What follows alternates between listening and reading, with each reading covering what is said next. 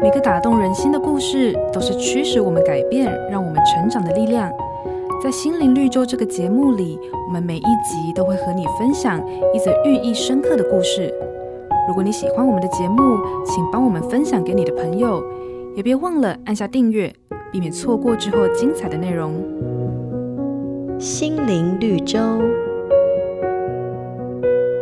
下雨天，老妇人走进商场闲逛，一位女店员看到她，立刻很有礼貌地说：“您有什么需要我服务的地方吗？”老太太对她说：“我只是进来躲雨，没有要买任何东西。”年轻的女店员微笑地说：“没关系，一样欢迎你。”当老妇人准备离去时，女店员替她把雨伞撑开。老妇人向她要了一张名片后，才开心道别。后来，女店员突然被公司老板请到办公室，老板拿出一封信，信中老太太特别指明女店员为她服务。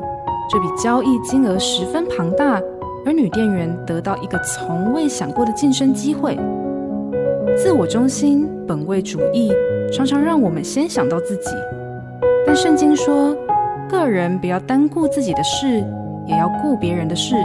耶稣的爱帮助我们谦卑，学习真诚关心别人，因为不管付出时间还是付出关心，只要是无私的给予，上帝的祝福。都是超乎所求所想的。